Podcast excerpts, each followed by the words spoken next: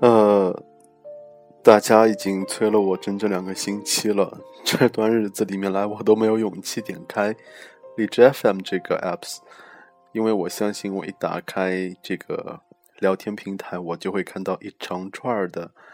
问我怎么还没有更新节目的留言，所以今天我录完节目之后，我小心翼翼的点开了一下，还真吓尿我了，怎么有这么多人催我？那个其实一直没有更新，是因为一个是工作原因了，还有一个就是我，哎，还是老问题了，就是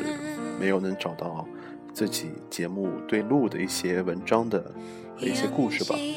有很多热心的听众给我推荐了一些文章，然后也写了一些文章，但是怎么说呢？呃，全当这是我处女座的洁癖吧，精神洁癖。就是总觉得有一些些路子还是没有能够对得上，所以就一直没有用。在此向很多给我热心投稿的听众朋友们说一声，真的很抱歉。嗯，这个以后可以常常用这种手机录节目的这个利用荔枝 FM 的这个 apps 来跟大家聊几句。那么其实今天的这个核心话题就是。我非常需要一个美工，因为大家应该可以可以发现，我很多应该是几乎每期的节目，如果不是我特别喜喜欢这篇文章的话，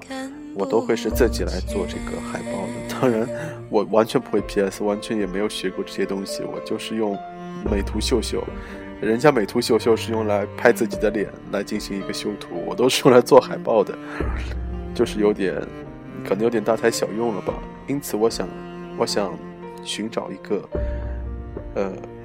会觉得《鬼片时的黑白格子间》这个节目还挺有意思的，然后给他每期节目做海报也会是一个挺有意思的这样的一个美工，